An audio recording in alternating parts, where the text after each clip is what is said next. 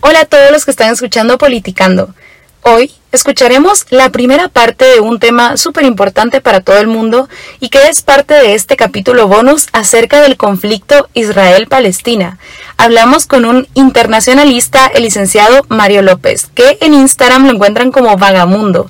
Así que espero que lo disfruten un montón y que nos compartas en todas las redes sociales. El licenciado Mario López es licenciado en Relaciones Internacionales por la Universidad Rafael Landívar. Y como comentaban anteriormente, el día de hoy vamos a estar platicando del conflicto Israel-Palestina desde un punto de vista más histórico. Vamos a tratar de entender cuáles son los factores que han llevado a estas personas a estar en un constante conflicto. Si bien debemos de entender que este no es un conflicto que se haya dado en años recientes, sino más bien ya lleva bastante tiempo en el que ambos grupos no han logrado llegar a un acuerdo de paz. Para ello, pues el licenciado nos va a estar platicando desde sus conocimientos, pero también desde su experiencia, ya que él ha tenido la oportunidad de estar en ambos territorios y de presenciar el ambiente que se vive dentro. Con ello vamos a poder entender ambas posturas y tener una vista más general sobre este conflicto. La próxima semana no te pierdas porque tendremos la segunda parte de este episodio en el que ya generaremos un análisis sobre la situación actual. Bueno, eh, bienvenido a este espacio. Estamos el día de hoy grabando un programa, un episodio para Politicando, como le comentaba, es un medio de jóvenes para jóvenes en el que hagamos coyuntura, eh, ¿verdad? Que sea un espacio accesible para los jóvenes para que podamos generar una opinión acerca de, de lo que está sucediendo. El día de hoy pues tenemos invitado al licenciado Mario López. Yo tuve la oportunidad de recibir un curso con usted en si bien me recuerdo, era regionales de Medio Oriente, creo yo que era el curso. continental, pero casi, sí, casi. Ah, ¿verdad? Por ahí va. Em, y súper interesante el curso, la verdad es que sí me lo, me lo disfruté mucho. Y pues ahí lo seguimos en redes sociales, que es un contenido bastante interesante. Habla un poco de, de viajes y a la vez de historia. Eh, queremos realmente aprovechar su conocimiento para platicar un poco acerca del conflicto de Israel y Palestina. Entonces aquí mi compañera Mite, pues, va a terminar de dar la bienvenida. Bueno, sí, eh, Mario, mucho gusto, bienvenido a Politicando. Realmente em, queríamos tocar este tema porque, bueno, volvió ahora a, a surgir. Esto ha sido desde, uff, un par de siglos atrás, usted nos va a, guiar en, esta, en este paso de la historia para que nosotros y quienes nos están escuchando pues podamos entender más a fondo cómo inicia el conflicto israelí-palestino. Realmente eh, en lo que nosotros sabemos, me gustaría iniciar, porque no sabíamos como cuál era el principio del, del origen de, todo este conflicto, pero me gustaría que iniciáramos, eh, Mario, si usted nos pudiese contar un poco acerca de, pues a mi parecer podríamos empezar hablando del sionismo, este término que pues buscaba eh, favorecer o crear un Estado judío, pero realmente ¿Podríamos empezar hablando del sionismo para entender el conflicto israelí-palestino? Bueno, eh, yo creo que sí, sí, en parte, digamos, el, movimiento sionista o el sionismo es algo que ayuda a entender eh, por qué la visión de los judíos hoy en día desde, desde Israel. Pero hay otras connotaciones históricas. Yo creo que hay que partir de ciertas variables para, para poder entender mejor el conflicto. Partamos de que hay tres religiones que convergen en ese, en ese punto, ¿no? Tenemos, digamos, los judíos, tenemos a los eh, musulmanes y tenemos, por otro lado, a los cristianos. Cristianos eh, católicos o cristianos católicos romanos y cristianos coptos, cristianos, es decir, egipcios. hay una, hay una cuestión ahí bien interesante en un kilómetro cuadrado en Jerusalén que no es de ahora, ni siquiera es de cuando se inicia el sionismo, es de mucho tiempo atrás. Estamos hablando de, la época de Jesucristo para algunos, eh, y bueno, esto ya tiene más de dos mil años, ¿no? Entonces, ahí viene un punto interesante. Societalmente es cómo logro convivir sabiendo que mi religión y mi forma de ver la ideología es diferente. Entonces, desde ahí hay un punto de partida que no necesariamente tiene que ser conflictivo, pero sí que es importante saber manejarlo y saber llevarlo. Bueno, eso es un punto de partida. Luego nos vamos tal vez al siglo XVIII, siglo XIX, siglo XX, que hay un imperio muy importante que fue el imperio otomano, los turcos, y los turcos toman el control de una buena parte de Europa y, de Asia, eh, incluso de una parte de, la África, eh, digamos, blanca, como le llaman, ¿no? Del norte. Y de hecho el imperio otomano fue el imperio más duradero que ha habido en la historia de la humanidad y uno de los imperios más grandes que ha habido en la humanidad. Entonces ellos vienen y conquistan y hay una ocupación de parte de los otomanos y ahí ellos de hecho eh, yo he tenido la oportunidad de estar tanto en Israel como en Palestina y, bueno, puedes ver vestigios, digamos, arquitectónicos de cómo los otomanos construyen sus fórticos, construyen ciudades para poder, digamos, prevenir ataques o prevenir conflictos. ¿no? Em, con el imperio musulmán era muy difícil que la gente se levantara porque es un imperio grande, estamos hablando de uno de los imperios más importantes de la humanidad.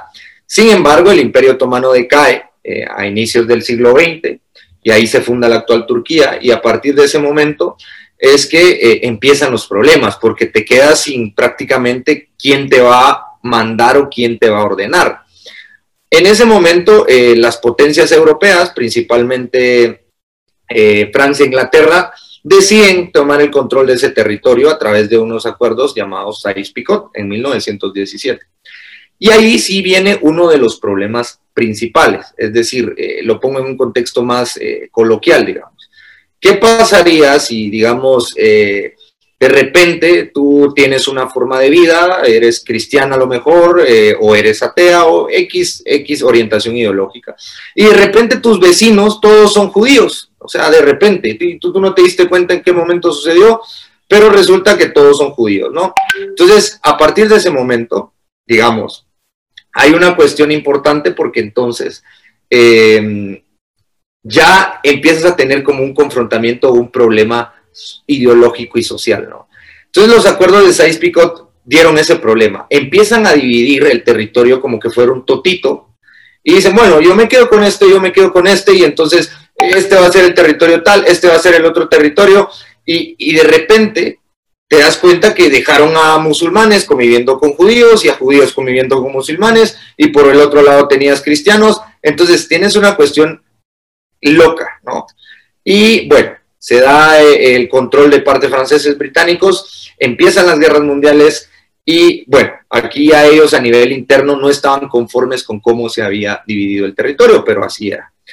Después de la Segunda Guerra Mundial, obviamente los países europeos tienen eh, pérdidas por la guerra y dan, eh, deciden a través de la, de la, Organización de Naciones Unidas darle la independencia a los pueblos. ¿no? Y aquí viene el problema, ¿cómo dividimos esto? ¿Cómo hacemos para dividirlos en partes iguales y que de alguna manera la Tierra Santa, ese kilómetro cuadrado donde está Jerusalén, eh, pueda, pueda ser para alguno de los dos o para los dos? Y ahí justamente, eh, obviamente Israel eh, empieza a ser estratégicamente importante para algunas potencias. Y es a partir de ese momento que se da la independencia de Israel en 1948. Y ahí empieza un problema importante. Se da la independencia de Israel, apoyan la independencia de Israel, mas no se da la independencia de Palestina, que era un territorio, digamos, donde habían vivido musulmanes desde hace mucho tiempo, porque es un hecho los musulmanes, tanto sunitas como chiitas, llevan viviendo en toda la península arábiga y en toda una parte de Asia continental por más de dos mil años. Entonces, era como, es decir, como de repente tú estás en tu casa, se independiza el de la par y de repente dice que donde tú vives también es del de la par. Entonces ahí tienes ese conflicto, ¿no? O sea, no, yo viví acá desde antes, o sea, ¿cómo me vienes a decir que, que ahora este es tu territorio, ¿no? Pero ese es uno de los conflictos importantes y medulares que se dan, ¿no? Y bueno, luego de eso, en los 60, eh, por ahí por el 63, eh, empiezas a tener una nueva guerra entre palestinos inconformes e israelitas, la guerra de los seis días, que obviamente, como ya era un satélite Israel de, de Occidente, entonces Israel gana en seis días la guerra. Y una de las cosas importantes que hay en la historia es que cuando tú ganas la guerra, tú siempre ganas algo más que la guerra. Y generalmente cuando hay guerras entre países, ganas territorio, ganas eh, poder, ganas eh, un, ejército. Y eso pasó con Israel. De hecho, la, división, eh, yo no tengo un mapa a la vista ahorita, pero si tú revisas cómo era la declaración de independencia de Israel, era una división casi 60-40, ponte, Israel y, y, Palestina o el territorio de Cisjordania. Pero después de la guerra de los seis días, el territorio palestino se redujo aún más porque Israel ganó la guerra. Y esto no solo ya traía un descontento por territorio, sino que vino a, digamos, a acrecentar ese descontento.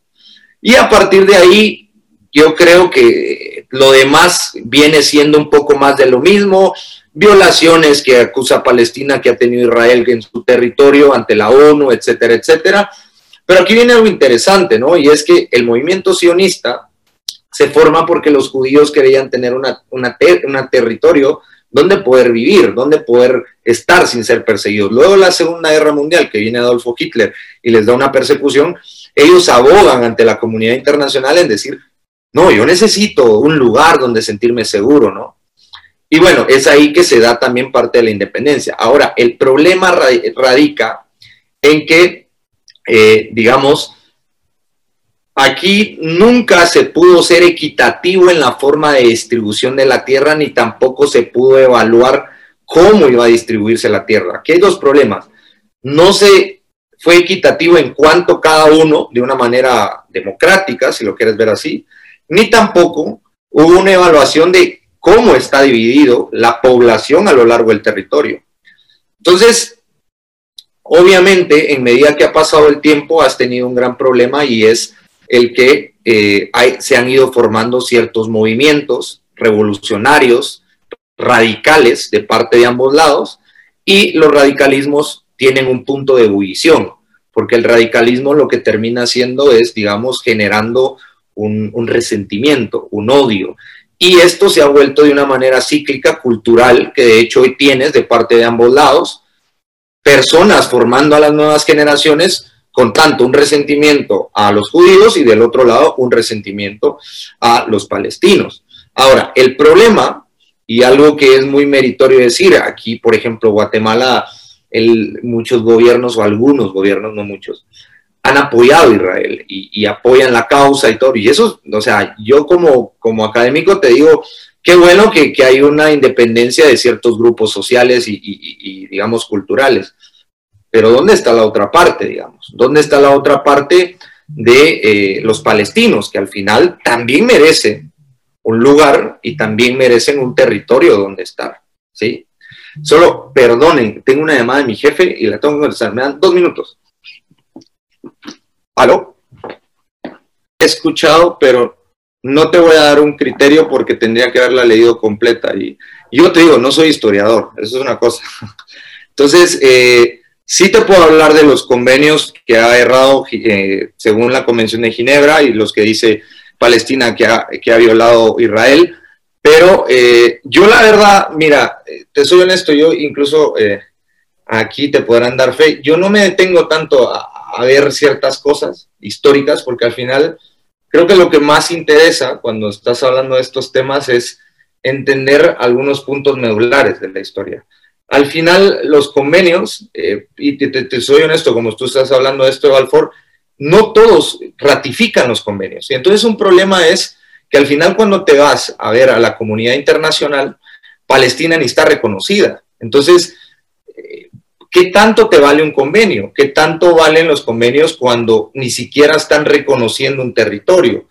Entonces, digamos, más allá de esto es eh, decirte cómo Palestina puede hacer para ser escuchada, cómo Palestina puede ser para, eh, digamos, tener una, una voz en la comunidad internacional. Y es ahí donde empiezan a venir otros actores como, digamos, eh, Turquía, como Irán, como Arabia Saudita, por otro lado, que de alguna manera también van viendo intereses eh, macro y que van ayudando a que, a que, a que este, este territorio palestino tenga una voz.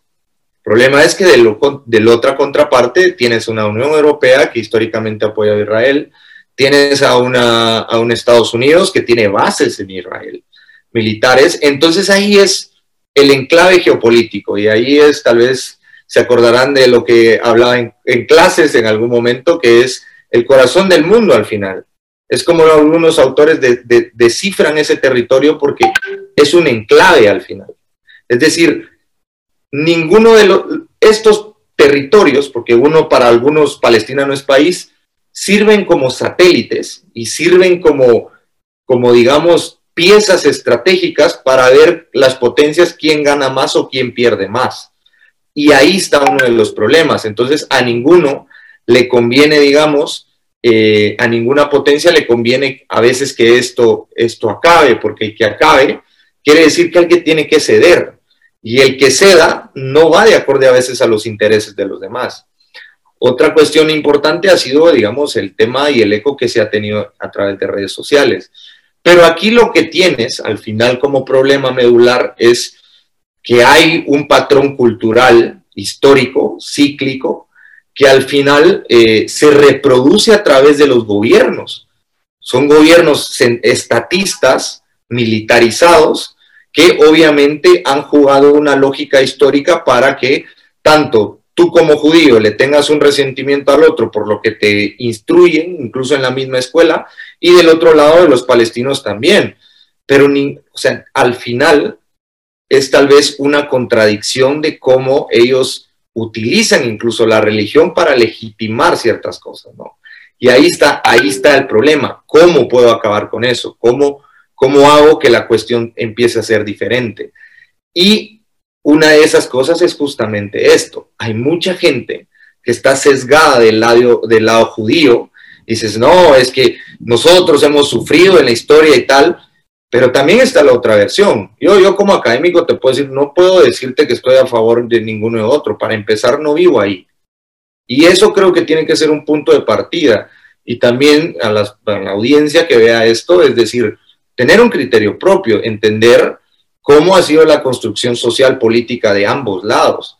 Porque es cierto, si tú ves lo contradictorio, es decir, los, israelíes, los judíos, abogan en, en el siglo XX por tener un territorio, por tener paz, por querer no ser perseguidos. Y esa razón es muy válida.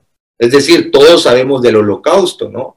Todos, digamos, eh, sabemos que eso es una de las peores atrocidades que se ha cometido en la humanidad. Pero lo contradictorio es que ahora hay gente israelí que hace casi lo mismo con los palestinos que están en la franja de Gaza o que están en territorio fronterizo. Y también hay palestinos, digamos, que pueden ser radicales. Digamos, hay una rama del sunismo, que es una de las dos vertientes del Islam, que es radical, que ha sido la que ha tenido atentados y demás. Pero también cuando tú tienes eh, esa versión, tú puedes estar ahí, tú ves cómo es el ramadán, por ejemplo, de ellos, te das cuenta que es una cuestión de mucho fervor, de mucha paz. Y es decir, eso creo que el, el trabajo y tal vez el reto que desde estos espacios se tiene que ir dando. Los, islam, los islámicos o los eh, eh, musulmanes no son terroristas ni son gente mala. Y los, y los judíos tampoco te puedo decir que todos son malos. El problema es que también la ideología ya ha llegado a un lugar donde ya te, te cesa un poco cómo poder solucionar un conflicto. Otro punto medular que creo que, es muy, muy importante entender es que al final todo aquí tiene un punto más álgido cuando, cuando empiezas a pensar, ¿cómo voy a dividir Israel? Porque la ciudad santa es un kilómetro cuadrado, ahí está el muro de los lamentos, ahí está la mezquita importante, del otro lado está la, iglesia del Santo Sepulcro y todos piden por esto. Es decir, ahí es donde tal vez va a seguir existiendo ese vacío. ¿Cómo se va a resolver? Yo no te podría decir, porque al parecer ninguno de los dos está dispuesto. Tú vas a Belén, tú vas al territorio palestino y ellos dicen, y afirman que esa es capital histórica de, Palestina. Y por el otro lado, los, los israelitas ya tienen cercada a Israel para que, a través de un muro para que no se la quiten y militarizada. Entonces, tristemente, este, esta parte del mundo, por las cuestiones ideológicas, muy difícilmente va a poder resolver su conflicto en los próximos meses, en los próximos años. Tendría que haber tal vez una generación nueva que empiece a entender que este conflicto no les lleva a nada bueno.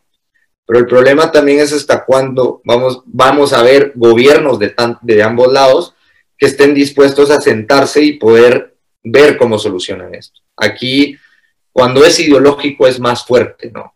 Porque es lo que te digo, yo, yo he puesto ejemplos, ¿no? Te digo a ti, tú no sé si crees en algo, en alguien, no lo voy a preguntar porque entiendo que este espacio no se trata de eso, pero digamos que crees en algo y que mañana yo te diga, ya no crees. No, es que ya no crees. Ya no, no, está prohibido que creas.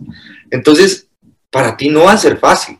Tiene que haber un trabajo de construcción social y esto ya viene desde los gobiernos para decirte, bueno, no, es que mira, no, está bien lo que crees, pero tienes que ser un poco más abierto a esto porque hay otros grupos sociales, etcétera, ¿no? Pero eso es, eso es, eh, digamos, y, obviamente se utilizan, eh, eh, digamos, mecanismos políticos y culturales para justificar y volver a entrar al conflicto.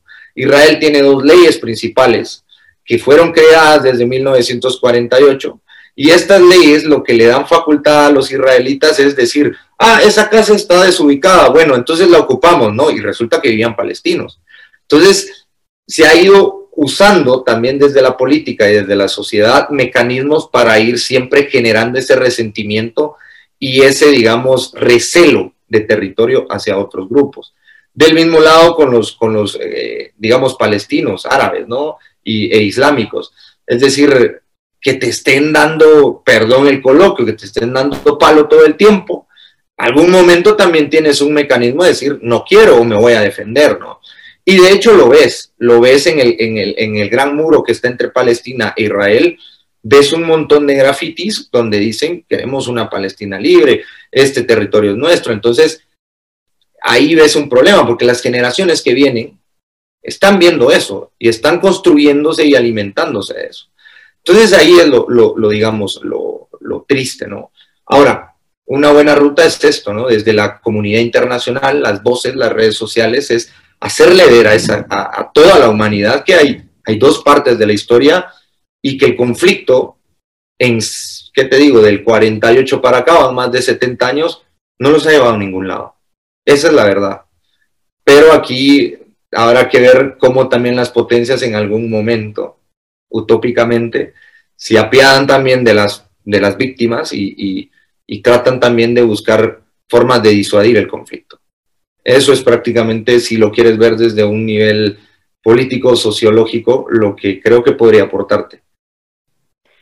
Y es que yo tenía la percepción cuando, eh, de cuando empecé a enterarme realmente cómo inició este conflicto, que realmente los, esa era mi percepción, ¿verdad? Que los palestinos eran quienes estaban como en un modo de muy poca, eh, muy poco acceso a, a la paz porque mm, justo por eso preguntaba lo de la declaración de, de, Balfour, porque fue en esa declaración donde Gran Bretaña em, propone que se ceda un espacio al pueblo judío y los eh, justamente los palestinos árabes se niegan a esto.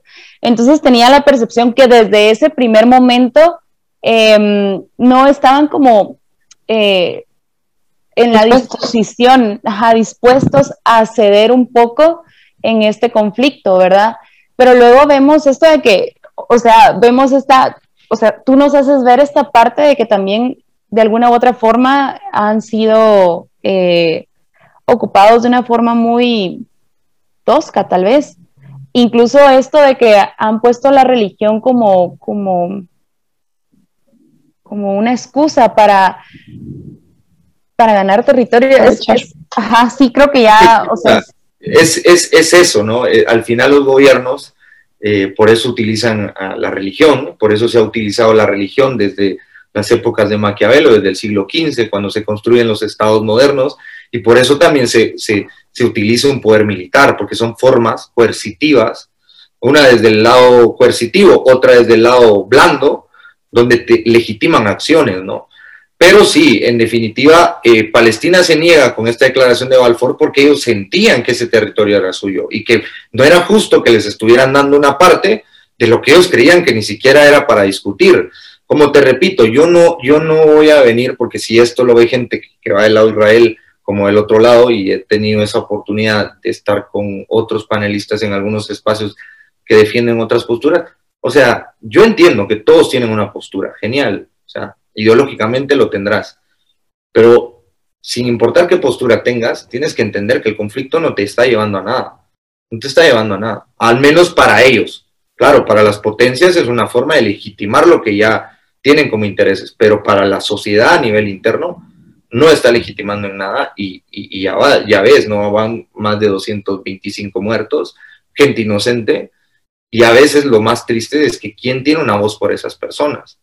Y creo que desde estos espacios, por muy increíble que parezca, esto es una voz para ese tipo de personas, ¿no? Y es una voz para que también las sociedades, hoy hablamos de sociedades globales, ¿no?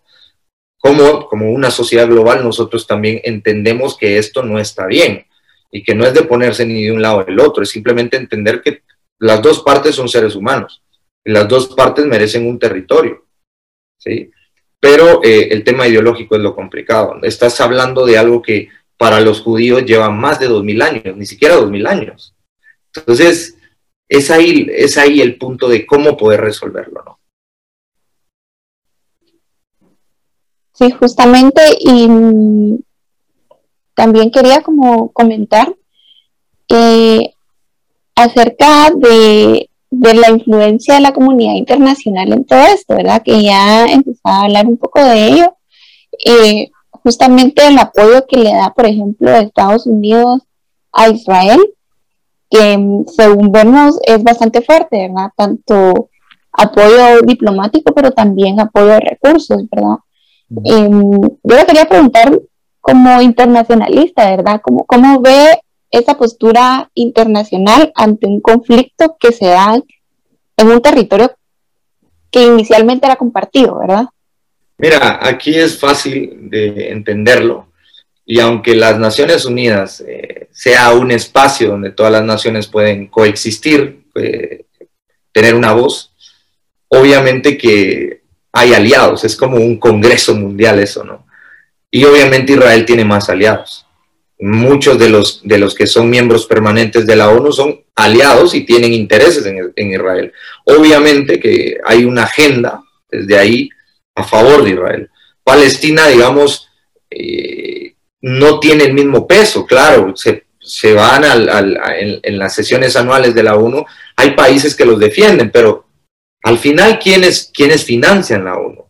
¿Quiénes son los que tienen una voz y voto dentro del, eh, dentro de los miembros permanentes. Eso es lo que importa. Y si te das cuenta, las instituciones al final también están a favor de quienes las financian y los que, los que las financian son casi siempre los mismos países que financian el Fondo Monetario Internacional, el Banco Mundial, etcétera, ¿no? Muchos organismos internacionales. Entonces, eh, obviamente, eso es de esperarse que dentro de una agenda, claro, se pone a la palestra el tema Palestina, Israel, pero vas a, vas, van a tratar de mermar un discurso palestino porque, porque hay intereses detrás y porque las potencias también saben que no pueden ceder ante un discurso que han venido trayendo históricamente. Eso es, por eso eh, creo que ahí sí es más que todo que la gente como una comunidad global lo entienda, porque entonces tú desde los gobiernos, por ejemplo, Guatemala tiene una posición o tuvo una posición de apoyo a Israel, pero entonces desde aquí ya como ciudadano puedes decir, no, el gobierno podrá apoyar, yo no, o yo también apoyo porque sí estoy de acuerdo. Lo importante es tener un criterio, ¿sí? Y entender las dos partes de, digamos, la historia. Mario, me imagino que quienes nos están viendo y escuchando, em, ya para ir cerrando, se han, de, se han de preguntar como turista cuál es el ambiente que se vive, qué has visto y qué has experimentado en ambos estados, en Palestina y en Israel. ¿Qué, Mira, eh, yo he tenido, tuve muy buenas experiencias de ambos lados, eh, lo disfruté mucho. Históricamente hay mucha cultura, mucha historia. Eh, obviamente Israel, para los que tienen una, una, percepción ideológica o, digamos, religiosa, una orientación ideológica religiosa, es, es, un país al que hay que ir. a mí me gusta la historia, no soy historiador, pero me gusta y, y logré entender muchas cosas a partir de lo que vi ahí, de lo que, de lo que palpé ahí. Eh, pero cruzarme la frontera de Israel a Palestina, por lo militarizado que está, no deja de, de, hacerte sentir un poco inseguro. Afortunadamente no me pasó nada, la crucé sin problema, pero sí que puede ser un, un, digamos, no tienes esa certeza en qué momento pasa algo y, y, se arma, ¿no? Es como que están con, con la pólvora solo para encenderla y, y se arma todo es tal vez lo que genera un poco de, paranoia, pero es solo, digamos, entre, esas, entre esa región donde está eh, eh, eh, Palestina del lado de Belén, por ejemplo, y donde está Jerusalén, porque el resto de Israel, digamos, a veces, si lees en las noticias, pues, fueron a veces los últimos en enterarse los que estaban en Haifa, al norte, como que está pasando allá, ¿no? Es como que ahí estás en otro, en otro territorio, ¿no? Pero, pero sí, al final son países increíbles, tienen una gastronomía increíble. Eh, claro, algunos son más cerrados. Yo, desde mi percepción, puedo decirte los judíos son un poco más herméticos con, su religión. No es que sea malo o bueno. Los, los musulmanes creo que son un poco más abiertos entre lo que se puede decir. Pero en ambas tuvo buenas experiencias y creo que hay buenos seres humanos eh, de ambos lados, ¿no? Creo que hay organizaciones muy radicales, pero también si buscas en redes sociales hay judíos que están abogando por la paz y también hay, hay musulmanes que lo están haciendo, ¿no? Así que no, lo más importante que creo que debemos llevarnos en esto es que no hay que generalizar, no hay que pensar que todos son de la misma cosa o de la misma forma, ¿no? Hay de todo, hay de todo y, y lo más importante es, vas a leer noticias que están sesgadas, sesgadas a Occidente e Israel, y hay otras que son también muy sesgadas al, otro lado hay que ver las dos partes y tener un propio, criterio. Eso es lo que yo creo. Muchísimas gracias, sí. Creo que em, circula mucho esta generalidad, uno, de que esto es puramente religioso, ¿verdad? Que este es un conflicto religioso y también, ¿verdad? Que se sesgan mucho ambas partes. Y me parecía muy interesante también lo que mencionaba de que hay partes que se sesgan mucho a un extremo y pues no, no vivimos a primera mano ese conflicto como también para generar una postura tan fuerte, ¿verdad? Claro. Em, pues la verdad es que muchas gracias por, aceptar esta invitación. Por nosotras seguimos de largo porque está muy interesante. Gracias por, por el apoyo, por el conocimiento. Em, y esperamos tenerlo en una ocasión en vivo para que podamos interactuar. con... con ello, eh, se va a un placer y, y, de verdad creo que es importante que continúen con, con estos espacios, sobre todo a jóvenes. Y, y, bueno, en lo que este servidor pueda aportar, siempre estoy a sus órdenes y, y pues qué gusto. Gracias Mario, nos encantó pues conocer la postura de alguien académico y mm, no solo como desde el punto de vista político, social y diplomático, sino también como de, desde el punto de vista ya con, una teoría más cimentada. Gracias por tu tiempo, gracias por compartir este espacio con nosotras y justo como dice Ale, te esperamos a la próxima. A la orden, a sus órdenes, que tengan un buen día y, bueno, aquí estoy para lo que sea posible, siempre y cuando aporte a, más jóvenes y, a ampliar el conocimiento. Y lo último, ¿cómo estás en, en redes sociales? Si las quieres compartir, no sé, para que yo aparezco como vagamundo porque me apasiona viajar y, eso es algo que disfruto y de lo que he aprendido mucho. Entonces, he ahí el seudónimo. Pero así aparezco vagamundo 502 porque si de algo me siento orgulloso es de ser guatemalteco. Entonces, ¿por qué no darlo a conocer? bueno, entonces ya saben, para seguirlo y seguir conociendo eh, de los lugares que visita. datos interesantes. Gracias, gracias. Bueno, qué placer.